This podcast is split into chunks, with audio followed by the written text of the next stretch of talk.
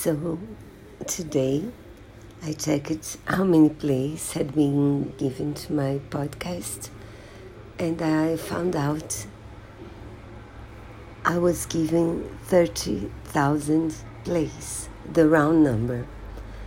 And I counted the countries, and those plays came from 116 countries, different countries.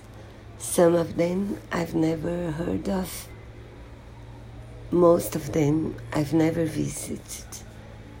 And I'm so honored and so thankful. So, because you know, it's a podcast almost for myself, you know, in a way, because I want to share uh, things of my life, uh, books I've read, songs I love movies I've seen, opinions, news, and it's so personal, and I'm so so thankful.